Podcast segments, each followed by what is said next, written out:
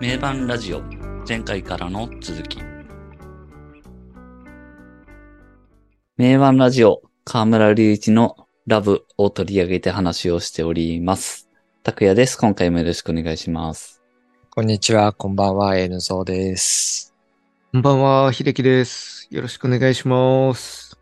はい。名盤ラジオ河村隆一特集ですけど、はいな。かなか前回面白いそうで話がすね。なかなか 熱い話でにきたんじゃないかなっていう。やってましたね。うん名盤ラジオ的河村隆一論。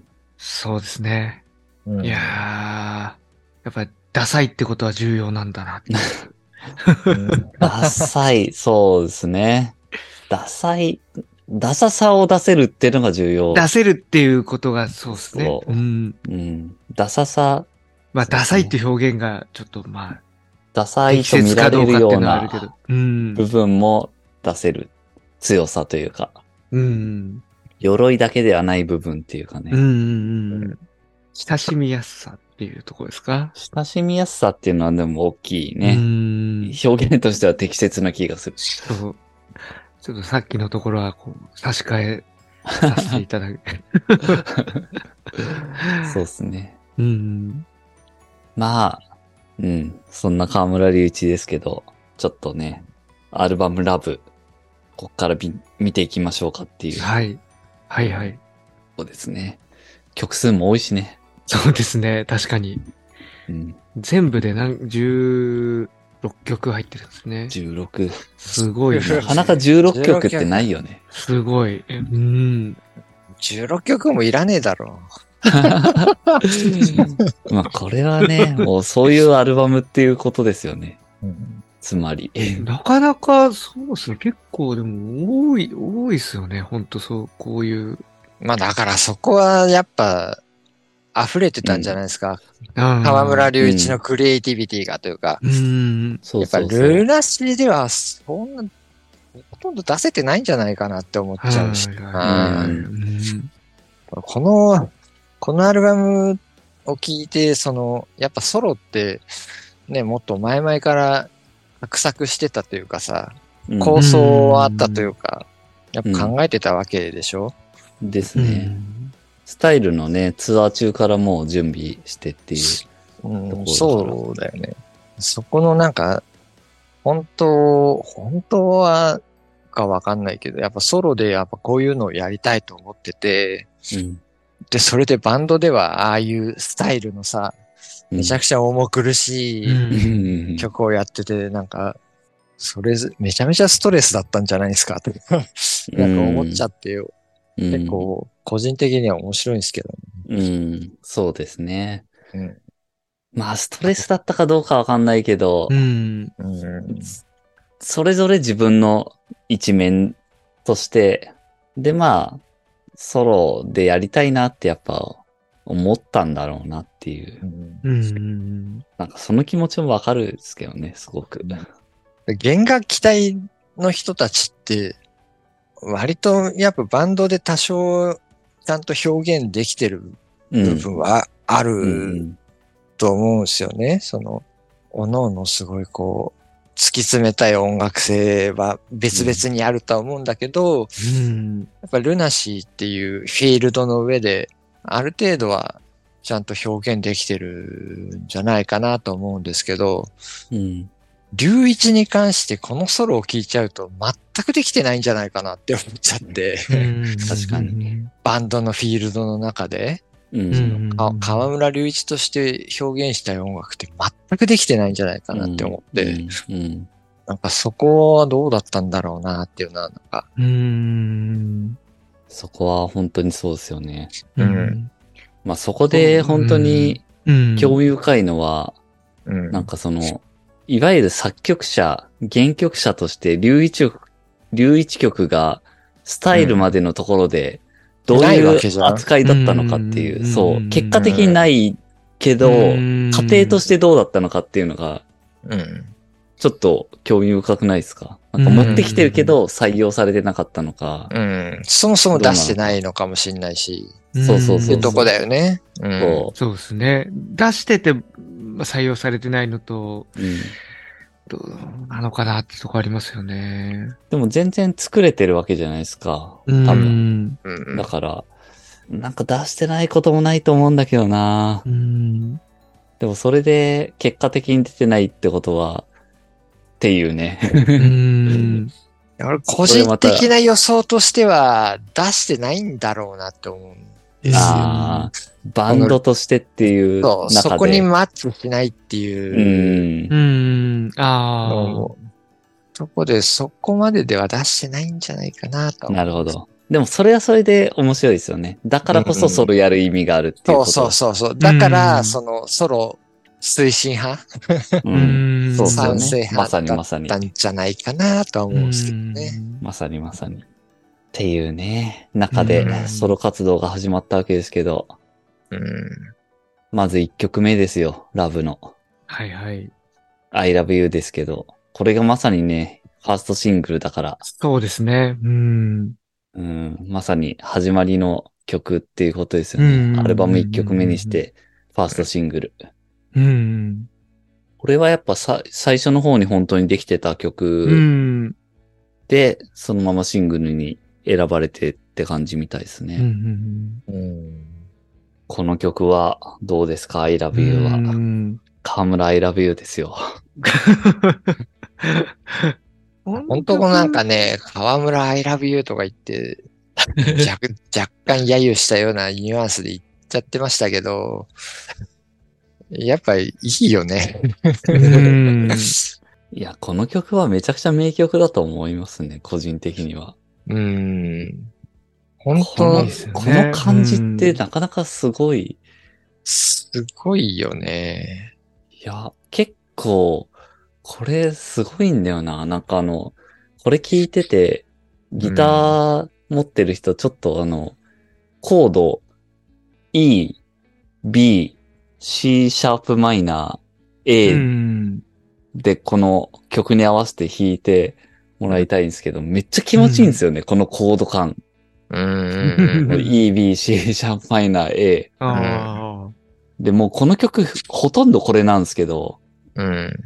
イントロもこれだし、A メロもそのままこれだし、うん。で、B メロちょっと変わるんですけど、サビがまたこれだし、うん。あーああ、そうなんだね。ひたすらこれで行くんですけどひたすらこれで、ああ、なるほど。このコード感めっちゃ気持ちいいんですよね、弾いてて。うんじゃあこのコード、こう使ってるコードも別にそんな難しいコードじゃないし、うん。コード進行としてもね、そこまで別になんか複雑そうなコード進行じゃないんだけど、すごく、こう、なんか、胸に響く、そうなんですよ。曲を作れるところが、すごいよねっていう。うんその同じコード進行で、あの A、あのイントロの感じと、A メロの感じと、サビの感じを、それぞれ、なんか表現できる、あの感じがすごいっていう。A メロとサビ一緒かよっていうね、コード進行。うんうん。ああ、それすごいね、まあそういうのもよくあるっちゃあるけど、そうそうそうそう。だからすごいありがちなことやっては、うんやってんで、やっぱそこが稚拙に感じるんだけど、うんうんううん。ん。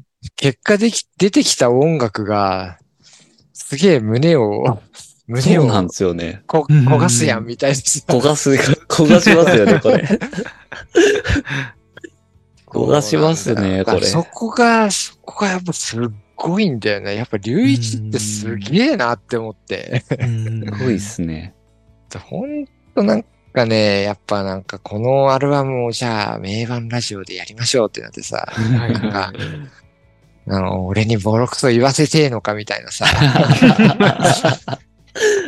じゃあもうね、もう怒られ、怒られそうだけどなんか、もう言ってやろうみたいな、攻めてやろうみたいな思って聞いたらさ、え、すげえいいじゃんとかなんか。これほんとグッとくるんですよね。ときますよね、これ。うん。で一方でその、なんかね、やっぱり、すごいバンド的にとか、え音楽的にとか、その洗練された音楽もやっぱいっぱい聴いてるしう、ん、うん。でそこと比べたらやっぱすげえ稚拙だなとは思うんだけど、うん。やっぱ、そこでこう、グッとくるのは、やっぱそこがやっぱ真理だよなとか思っちゃってよ。うん音音楽ってやっぱね、そんな技術がどうとか理論がどうとかっていうもんじゃないわけじゃないですか。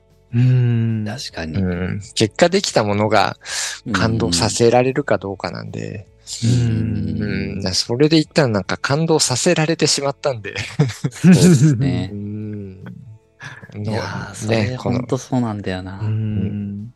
しょっぱなのこの曲からなんかね、うん。うん、いや、でもほんとそうだな。そのなんか、曲の中のアレンジがとか、このパートのこれがとかっていう、そういうのもめちゃくちゃやっぱ好きだし、そういうのも聞いちゃうんだけど、でもやっぱ歌の圧倒的なものに対しては、うん、なんかもうそれだけでひれ伏すっていうか、うんそうそうそうそその部分がやっぱすごい感じてて、うんそれが、その前回もちょっと触れたけど、自分の中ではやっぱ尾崎豊的なものをちょっと感じたん、重ねたんですよね。う。うんうんっていうのはやっぱあったなっていうのはうん。思うな。うん。だから、これにすごいそのね、一般の人が反応して、何百万枚だとかなんとか、うん。それで売れたっていうのはなんかやっぱ音楽的にはすごい良かったというか、う。うんん、尊いことだなっていうか、うん。ヒデもすごい言ってるんだけど、バンドやってるとその、どういうアレンジをしてるとかさ、うん。バンドがどういう編成でとかさ、なんかそっちの方が重要になっちゃって、うん。なんか曲そのものの良し悪しが、なんかどっか行っちゃうみたいなこと、なんかそういうようなニュアンスのことをヒデも言ってて、でも本当に大事なのはそこじゃないよなっていう。うんうん。なんかそれをなんかこのアルバムを聴いてすごい感じさせられたなっていう。うんだからルナシーと比べたら全然音楽的なあれで言ったら全然下だと思うんだけど。そうですね。う。うんんアレンジがどうとかさうん。うん音楽的にどうこうって言ったら、やっぱルナシーの方が全然洗練されてるなとは思うんですけど、うん。うん。でもやっぱちゃんとなんかこう、やっぱ一般にちゃんと売れてるし、うん。で、自分らみたいな音楽にすごいどっぷり使ってる人間にもやっぱ突き刺さるじゃないですけど、うん。ね、すごいいい、うわーってグッとくるなって思わせる力があるっていうのはやっぱり、やっぱ強いんですよね。強いっすね。う。うんん、強い。うんやっぱね、ちょっとほんとサビのハモリのところだな。サビのハモリすごいいいよねめっ。ちゃやっぱね、印象的だよねあなたを探してたの、そこの部分のハモリあがね、めっちゃ好きなんですよ。そこが、あれめちゃくちそうほんとねゃ、どっちが主旋律だろうぐらいな感じそうそうで、そうそう。だいぶハモってるもんね。強く強いよね。強調されてるじゃないですか。うんあなたを探しててたの。た。このハモリの響き具合が、うん。すごいかっこよくて、まあ、これなんか、なんかインサイレンスとかその辺の曲を思い起こさせる感じなんですよね。そこの部う分。ん。結構はいはいはいはい。で、なんか、だから、その要素はもしかしたらもともと隆一が持ってた要素が、ルナシーにうん。還元されてたものなのかな、みたいな、うん。ちょっとそこを。そう、そこのハモハモリ部分あのパーツは、実は隆一要素だったのかみたいな。なのか、みたいな、なねなんか、そうそうそう。まあ、その直後はすごい、河村隆一っていう感じの、ふーふーふーってなってなるけど、そうね。そうそうそう。そう、ソロでもそういうところが出てくる。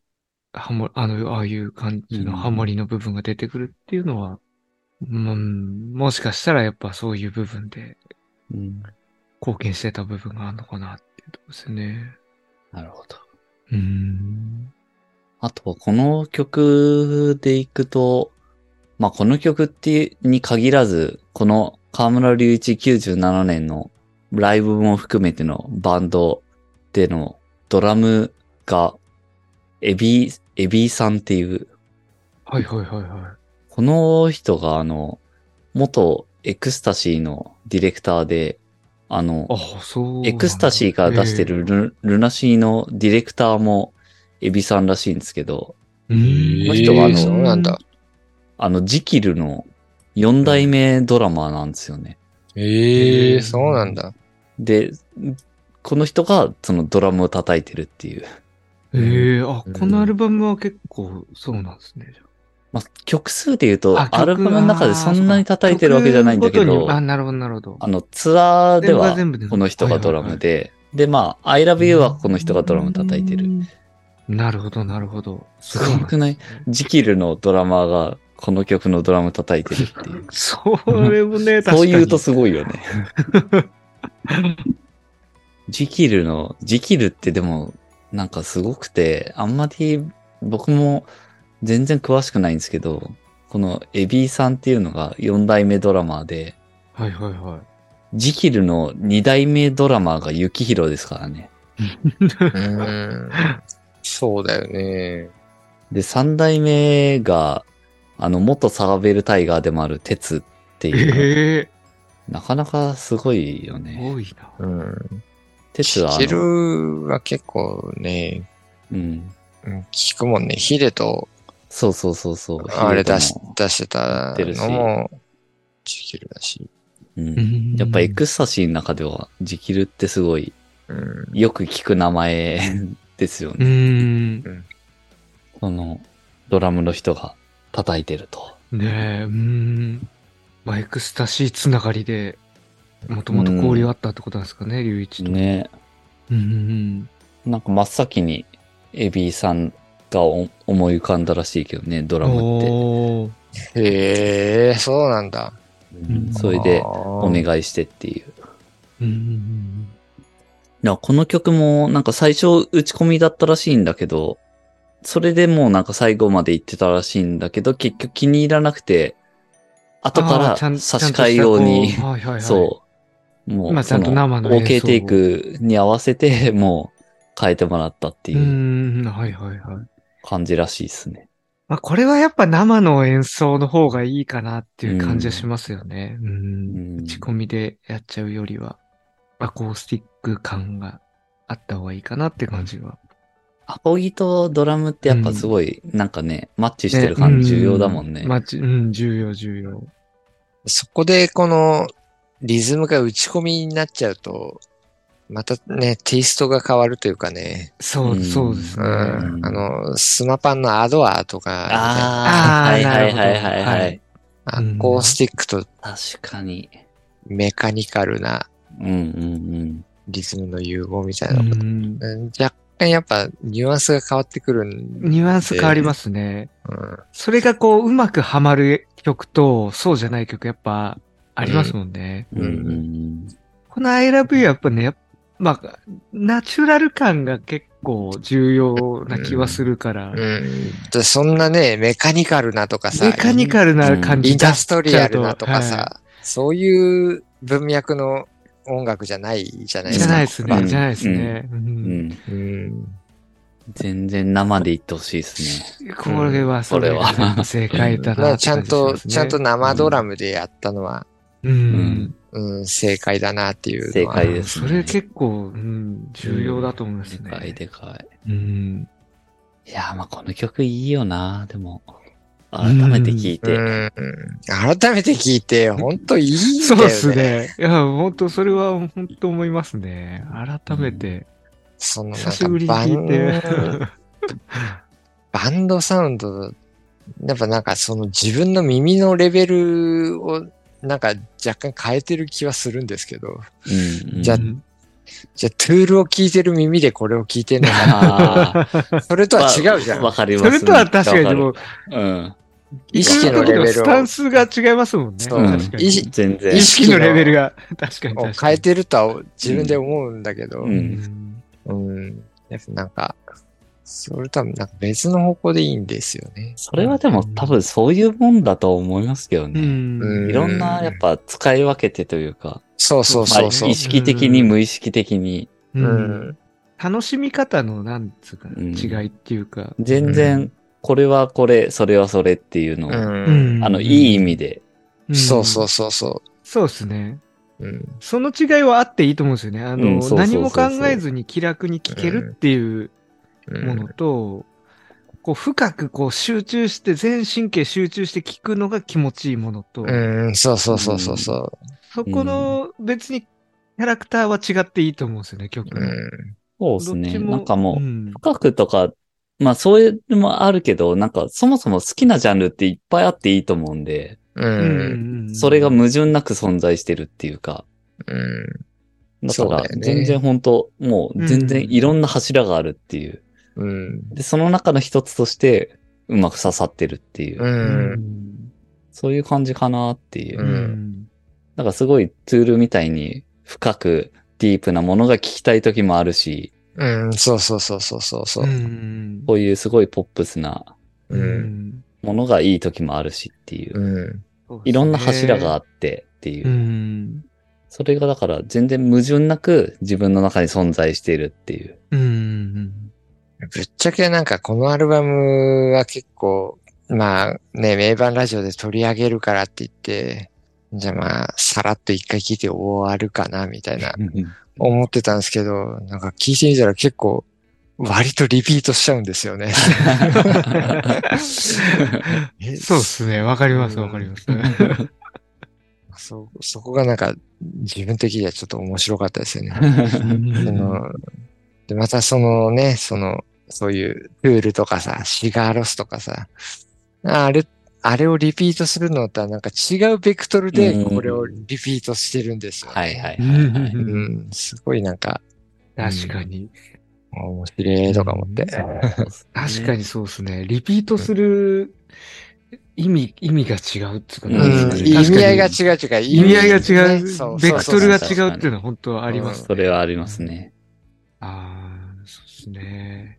あとちょっとまあ、全般的になんか河村隆一ってなんかサーフ、サーフィン、世界観がこう、サーフ世ィンの世界観がね。ああ、そうだよね。この PV とかもそうだよね。そう、PV もそうそうそうそうそうそう。うんね。海出てくるし、サーフ、はいサーフィンしてるっぽいところもあるしね、なんか。97年とかこの辺の時期はめっちゃサーファーイメージすごい出してたね。ん。まあ、実際すごいサーフィンしてたんだろうけど。はいはい。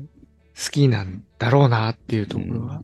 そこがまたさ、あれでさ、さ、まあサーファーなわけじゃん、実際。うん。はい。はいで、このアルバムの最初の音と最後の音も、ああ、もうね、海の音じゃん、はい波の音じゃん。確かに確かね。そうですね。そのサーファーとロックはさ、い両立しねえんだよっていう。いやー、確かに。両立しねえものを、日焼けしないイメージですからね。そ ね地下に潜ってる。う、そう、そこなんか両方やってた、やってた、やってるわけじゃん、龍一って。いや、そこはなんかすげえ異質だなというかなんか、まあ確かに。うーん。もうサーフィンとかもずっとやってたんですかねなんかあのいや、やってん、ずっとややっててっんでしょ？るんですかねまあ、もともと好きだったとか、まあ、し神奈川ですもんね。結構ちっちゃい時から神奈川ってやっぱなんか海とかやってたか、みたいね。海好きな人多そうなイメージも。うん。レイラ時代からやってたんじゃないいや、それはちょっと思いましたよ。それ今、もうほんとちょっと。あのまさに、あのルックスでさ、レイラの姿でサーフィンしてたら、うーん確かあの頃はやってなかったのかな。多分髪切ってから再開して、なんかその前はやってたけど、あやっぱその前はやってたんですね。そうそうそうあーなるほどそう。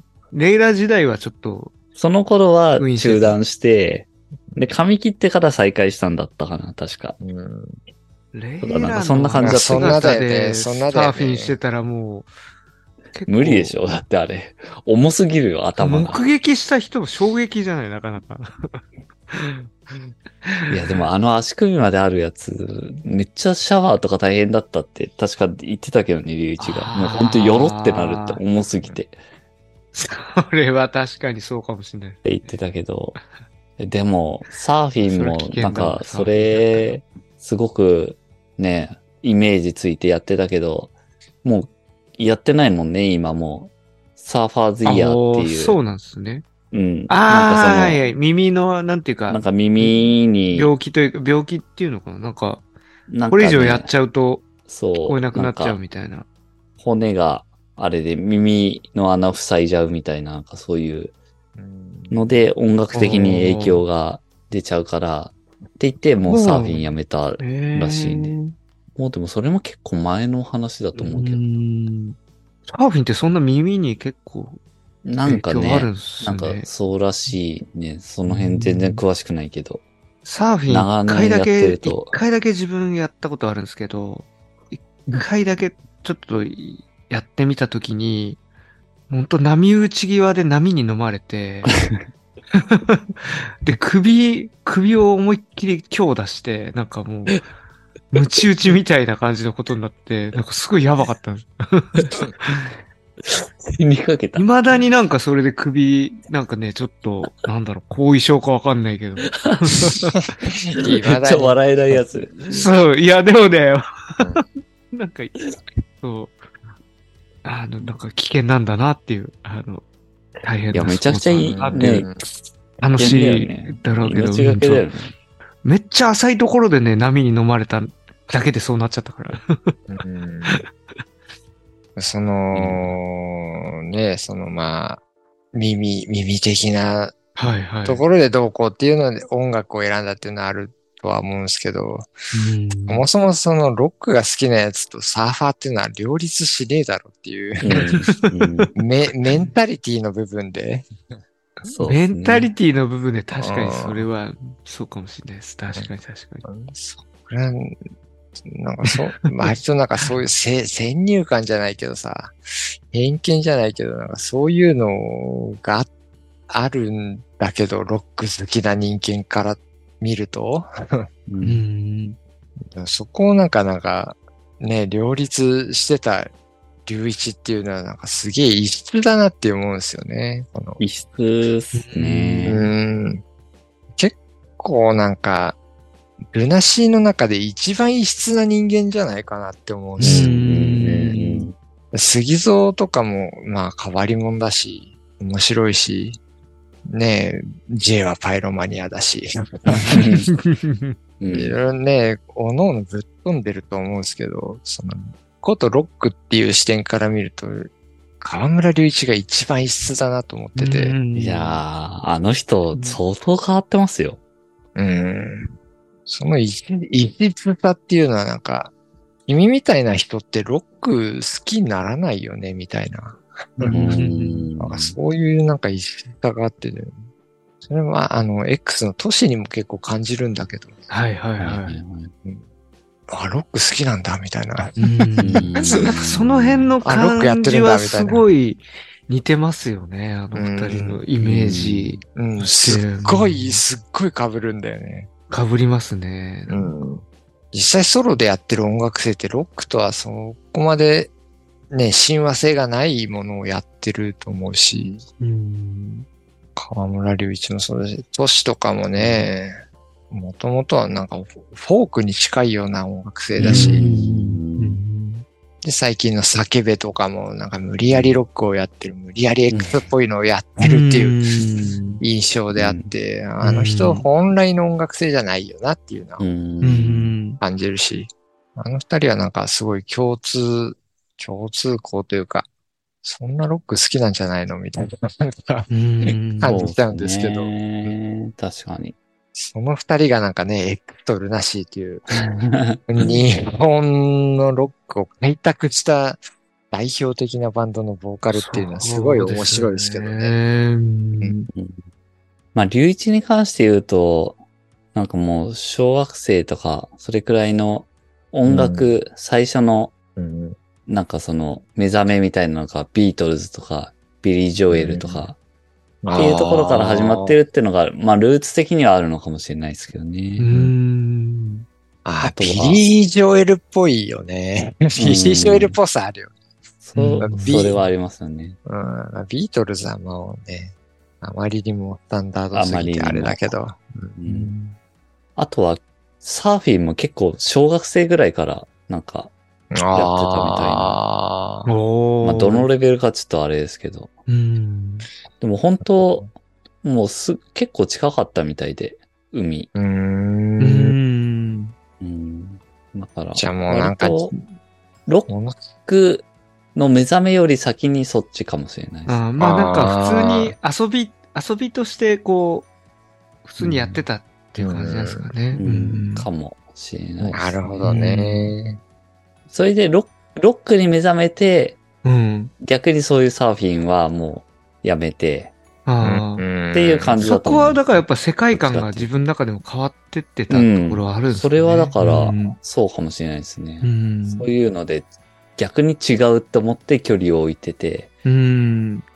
で、それがこう、徐々に戻っそうそうそうて。きていて。まあ、ああいう髪切って、うん。もうちょっと、なんだろう、自分らしさじゃないけど、はいはいっていうので取り戻して、また取り海に戻してっててみたいなの。で、ソロになった時にはもう、世界観が。完全にみたいな。うん。そっちだみたいな。うんうん。そこがなんかすごい面白さというか、やっぱ、それも面白いですよね、やっぱ。そうっすね。うんそこはなんか河村隆一の個性になってるから、うんそうですね。だから、うん隆一って本当面白いんですよね。すごいですよ。なんかこんだけキャラが変わってるこんだけっていう振り幅う ん広い人、そんないなくないですか？いないいない。なんかそこが、そこすごいっすね。なんかあだってル、ルナシー加入時とか、本当やばいっすよね。一番やばいよ一番やばいっすよね。うん足首まで髪があっいてエクステンションで髪があって、で、髪もなんか紫だか、緑だか、みたいな。いやーで、眉毛もなくて、みたいな。ある意味その時期で一番やばい。で、歌い方もやばいじゃん、あれ。だって、キルミーとかあの辺やってた頃とかも、ね、狂気、狂気じみてるもん今日、あね。、そう、本当あの、うんデジャブとかの初期バージョンとかの、とかも、狂気じゃない？もう、本当に。で、隆一ってなんか、最近またちょっといろいろ調べたら、やっぱめっちゃ破天荒で、あー。中学とか高校とかめっちゃやばかったらしいんですよね。すごい喧嘩してるし、中学とかも、あの、午後から学校行くみたいな。で、高校も、あの、中退してるし、あああ、め。ちゃくちゃなかなか喧嘩早く破天荒っすねて、確かに。あそう、すごかったらしいですね。ー10時に学校行くみたいな。で、平気で早退してたし、一日中寝てたみたいな。ああ。すごくないですか？まあ、ある程度時代的なのはあるかもしれないけど。うん。うん。俺の友達にそんなやついた。いや、でもなんか自分がそうなれたかっていうと、なんかそう。自分はなれないやっぱできないよななれないっすね。なかなか。あであ、だから当から髪伸ばしてみみたいな感じだたから、相当尖ってる人ですよね。普通じゃないっていうか少なくとも。も。その頃からもう、このソロアルバム出してる 河村隆一と、なんかだいぶす違う部分なの？キャラいや、だから本当にそものう、普通じゃないんだよね、そもそもが。やっうぱ、ーんああいうなんかナチュラルとか言ってるけど、全然根根は普通じゃないっていうか、そう、ナチュラルで爽やかな青年って言ってたのと、その、全くイメージとあの、普通に見せてるけど、全然根は普通じゃないっていうか、うん。一番聞かれてるよね。ぶっ飛んでる、ぶっ飛んでますよね。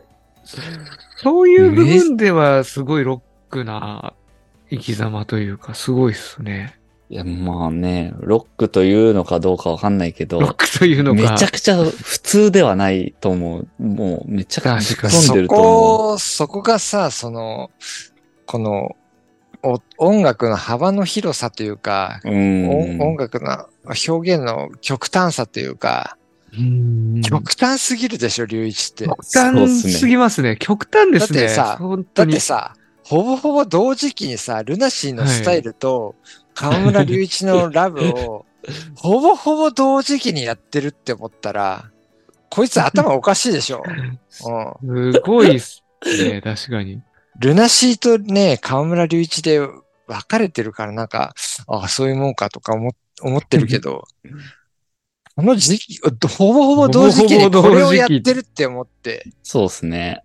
で、ソロでね、河村隆一のあの音楽性をやろうって画策してる中で、ルナシーではあのスタイルのさ、めちゃくちゃ張り詰めたさ、ダークでヘビーなのをやってたと思ったら、あいつ頭おかしいだろうって思っちゃった。そうですね。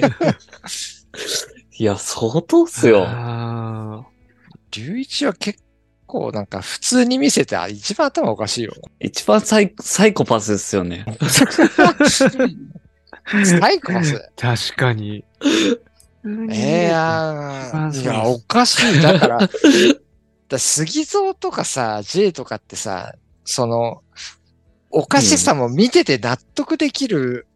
感じなんだよね。うん。うん。いや、まあ、うんこいつは、まあ、頭おかしいだろうな、みたいな。はいはいはいはいはいはい。杉蔵とか、普通のやつじゃねえだろうし、うん J とかもどう見てもヤンキーなわけじゃん。で、隆一ってなんかそこが読めないよね。確かに。うんすげえなんか、普通な人な感じするのになんか、えれぶっ飛んでるなとかさ、そうっすね。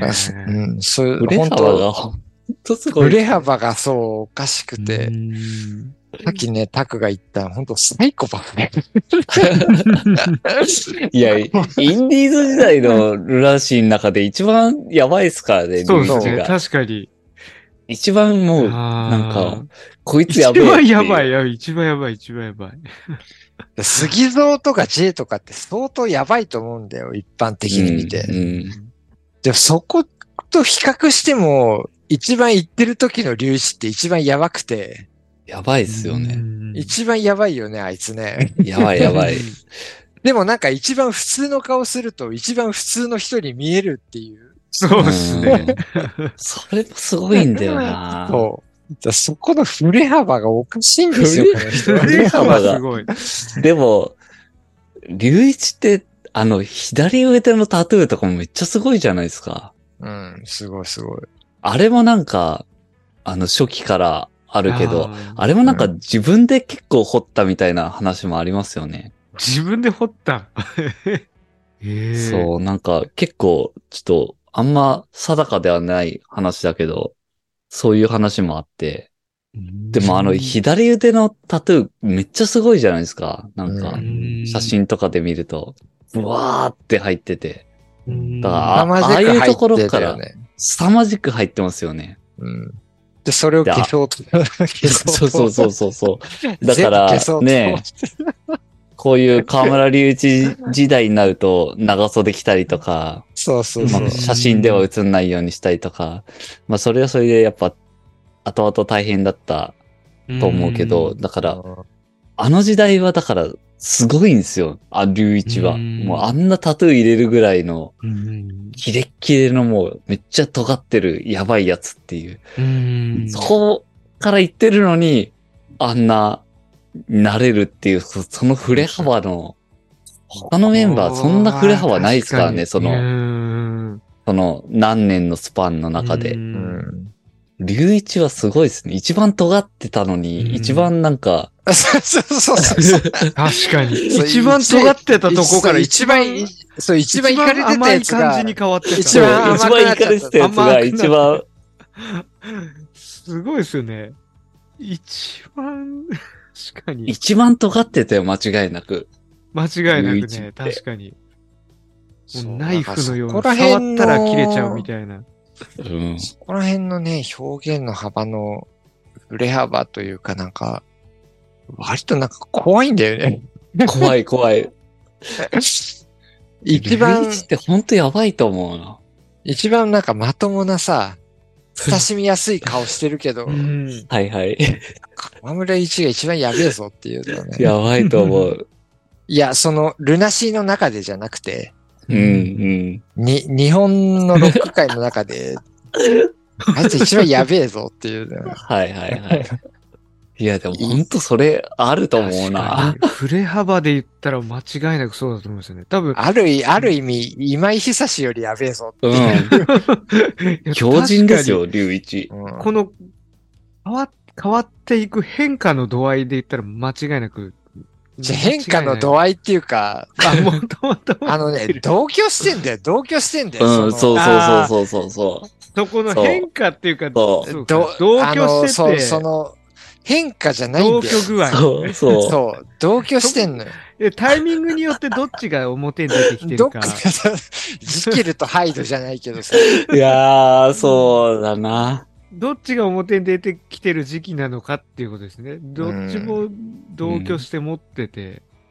いやーだって、ほぼほぼ同時期でルナシーのスタイルと河村隆一のラブがです。ね。うん。でもグラデーションじゃないじゃん。もう、うん。確スイッチング。グで変わってる、印象を抱いてしまうんで。一番やべえんだよ。いやー、なるほどな。で今井さんはね、ななパッと見て、あ、行かれてるわって、行かれてるってな。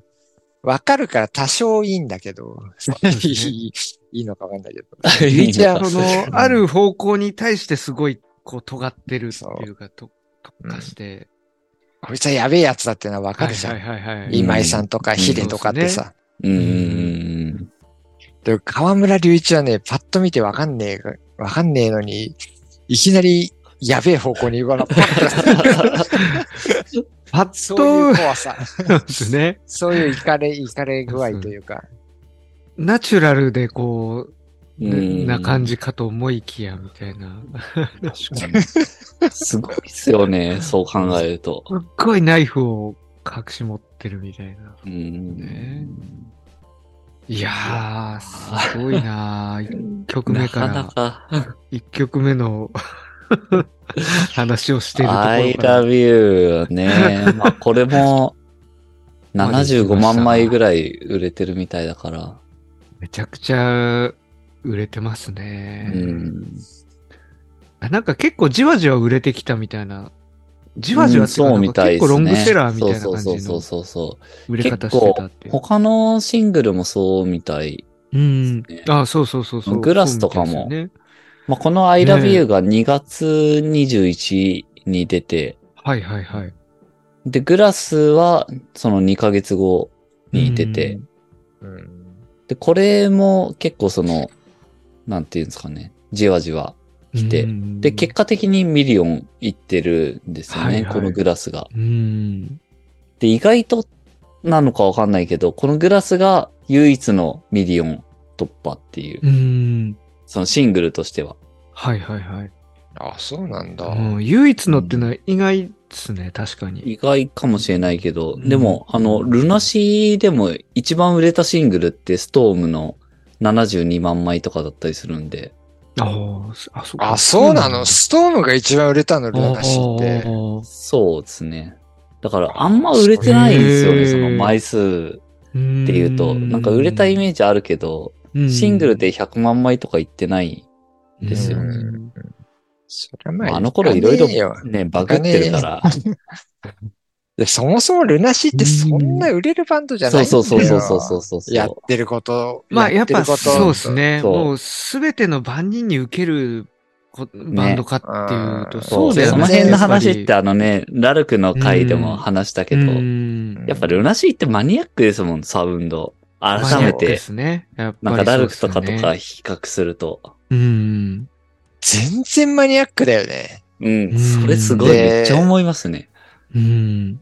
で、あの、その、やっぱカラオケで歌われる曲が売れるっていうあの時代はいはい。のバンドで、やっぱルナシーってすっげえ歌いづらいのね。うんうん歌ってて、その、ちゃんとああの、ルナシーのあの音源で聴いてるようにメロディアスに響かせるのがめちゃくちゃ難しいんだよ。いやー、難しいですね。カラオケで確かに。激しく胸が張り裂けそそううさとか。めっちゃ難しいですそう、エよ。ンド・オブ・ソローとかカラオケで歌ってもさ、やっぱあんな感じにこう、ならないんですよ。ねうんロージャーとかもね、そうう、んうん歌ってて、あれなんか、あんまメロディアスに聞こえないな、みたいな。そうやっぱそこ外してんな、ありますよねみたいな。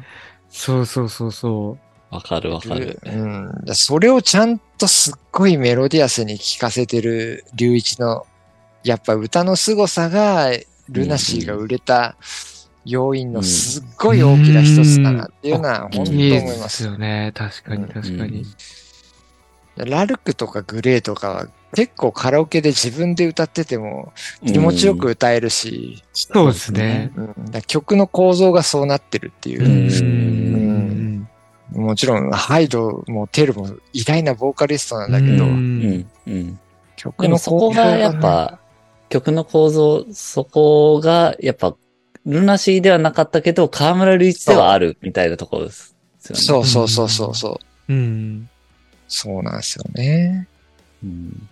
やっぱりそれはある気がするなうん。で、多分、カラオケで歌って気持ちいいのは河村隆一のソロだよね。うん。ルナシーより。間違いないそうですね。間違いないですうね。うん。グラスとかめっちゃ気持ちよく歌えそうな感じですうね。ん。うん。もう実際歌うからな。うん。歌い行きたいね。そう。カラオケまたそうないるね。まあ、セールスで行くと本当もう売れてるなっていう、うん。ちょっと流れで、河村隆一の97年のリリースのやつ行くと、さっきの4月23グラス、これが、えー、まあ結果的にミリオンいってるわけですけど、101万枚。うん。うん。で、ここで2枚シングル出して、その次ミニアルバム出してるんですよね。ククランベリーソーダ。ダっていう。はいはい。ああ、あれミニアルバムなんだね。そうですね。はいはいなんか赤い、赤いやつですよね。そうそうそうそうそう。これはあの、I love you とかグラスとか入ってないんですけど、ミニアルバムで、これが70万枚売れてて、あ、それも結構売れてるんですね。うん。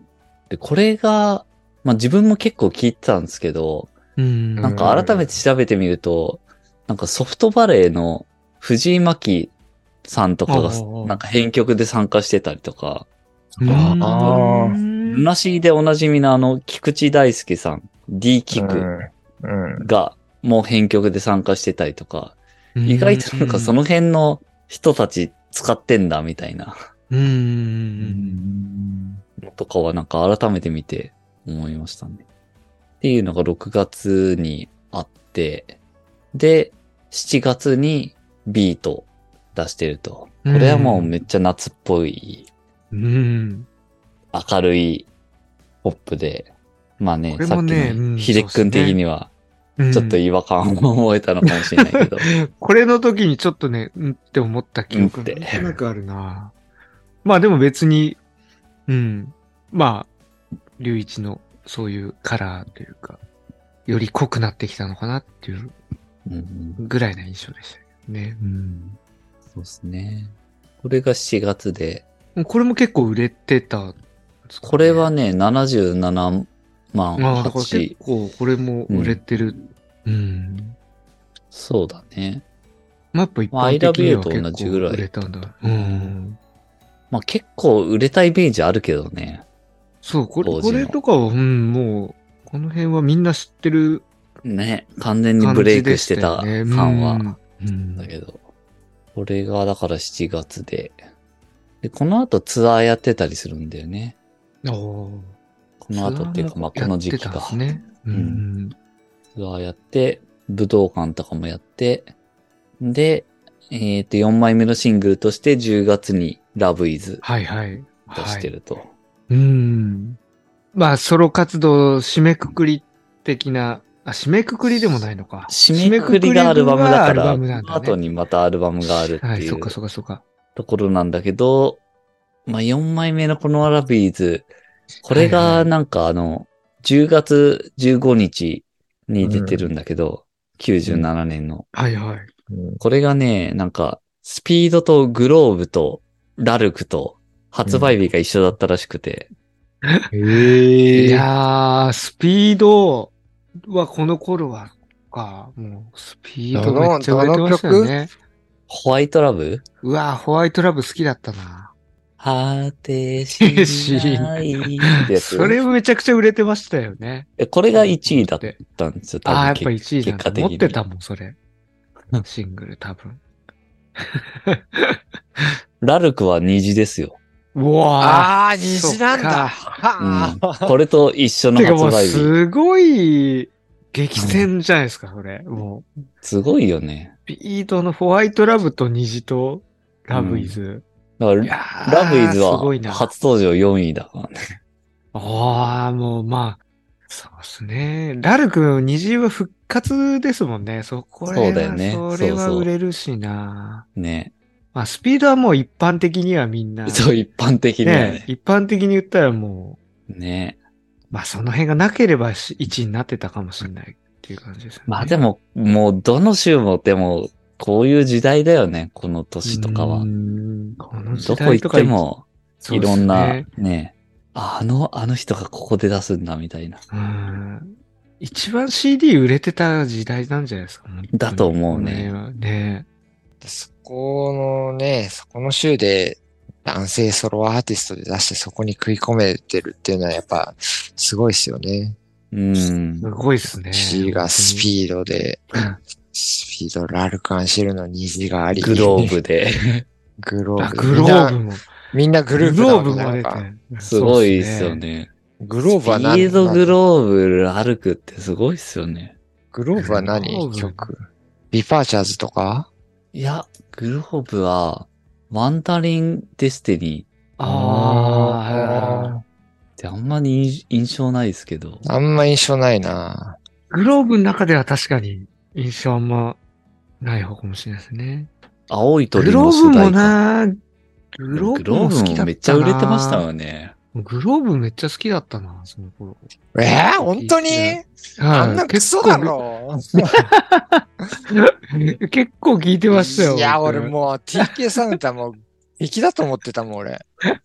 ああ、もう TK、TK プロデュースうの、ん。その頃いっぱい出てましたからね。いやあんなもんクソだとゴミだと思う。敵だと思ってた。で、後で、後でね、やっぱちゃんと聞くと、いや、いい曲だなとか。当時の 中学、高校時代の感情だよね。ああんなもん認めて、認めてなかったね。まずもう門前払いなところ、門前払いだよ。門前払い、それは確かに。小室哲也の時点でもう門前払いだよ。あの頃ほんと TK プロデュース。スピード、スピードとかも、スピードとかもなんだよ、なんだよこれ、みたいな。ロックバンドしか認めねえんだよ、みたいなさ。はいはいはい、もう、メンタリティですから。いや、ありますね。うんいいなと、いいなとか思いつつもね、内心では思ってるんだけど、ありますからね、その時期が。もあるある、もうめちゃくちゃある時う、期だよ。めちゃくちゃ、そロックバンド以外はもう認めねえよっていう時期だもん。いろんなほんとこう、脳シンセサイザー市場主義主義の時もあるし、うん自分ももう、早くなければ曲ではないって思ってた時期もあるし。うんこの頃多分まだ自分はその辺の自我がまだ、こう、芽生えきってない。ああ、なるほどね。多分なん、なんていうか、バンドも好きになっていつつ、多分こう、普通のポップスみたいなのを聞いてた時期との、こう、なんだろうな、そこの境目ぐらいかなっていう、ちょうど。うんあのうん自分もそうだったかもしれない。ねなんか、境目ぐらいで。そうそう、ちょうどこあう、ーバンドじゃないと聞く気がしないってなったのは、このちょっと後ぐらいなんですよね。ちょっと後ぐらいね。そう。98年ぐらいになってると、割と明確にそうなってるんだけど。そうそうそうそうそう。97年は結構ね、狭間なんですよね。ちょうど狭間だと思うんですよ。そうだから本当その辺のだ、じゃあ、だから門前払いにまだこうなってなかった時期。だから自分的に。にも結構河村隆一は割となんか、はいはいはい。そこにあー滑り込んでた感じはあるんですようね。ん。ああ、なるほどね。狭間だよね、97年。そう、狭間狭間、本当に。そう。こっからあとはもう96年から割とそう来てるんだけど、97年って本当、まだ狭間で、で98年ではもう決定してるっていう。そうっすね、本当に。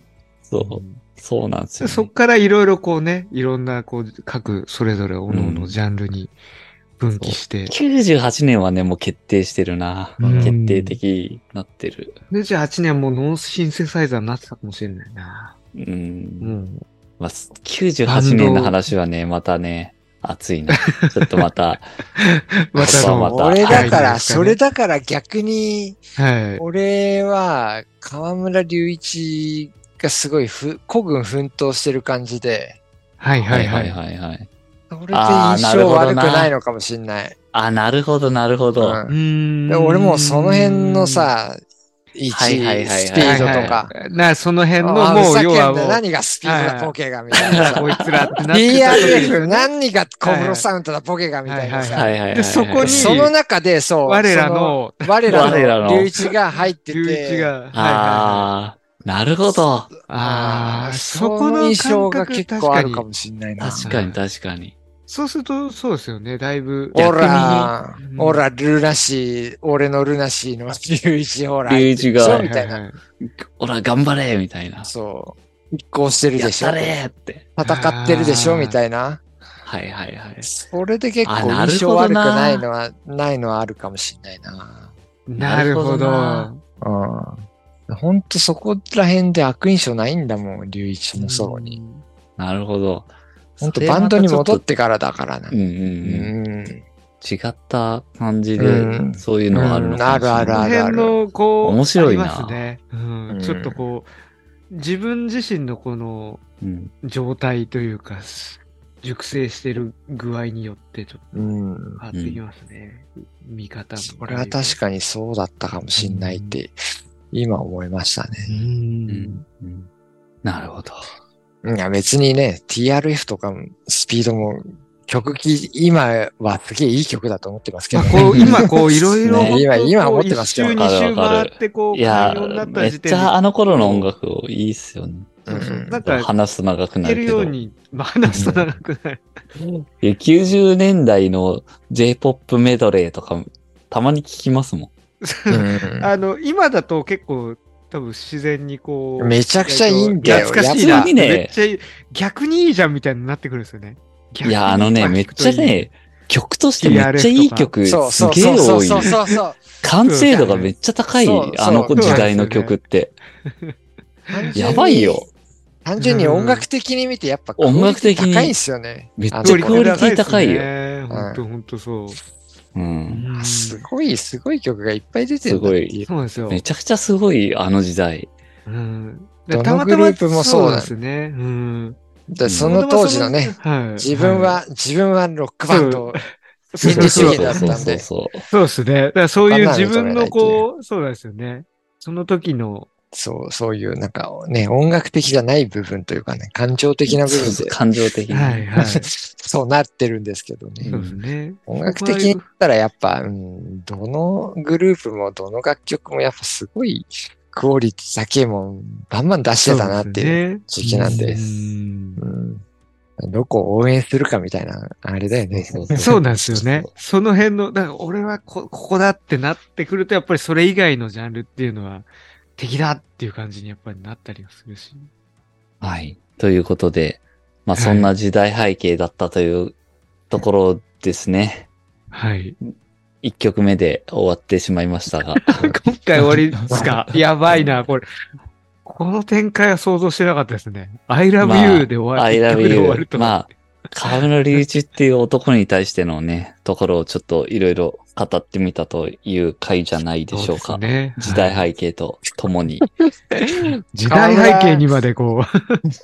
川、河村隆一 is サイコパスってこと。そうそうそうそうそうそうそう。あいつやべえぞっていう。でもそうっすね。いや、なんか、いや、やべえんですよ、あいつ。すごいっすよね。いやーじゃあまあ、続きまたいやっていきますということで。はいはいそう。サクサクいかないとね、次は。やばいっすね。あとそうだね15曲残ってますから。そうそう。そういうことですよ。ってことでね、次ははいガンガンいきますとはいいうところです。次回へ続きます。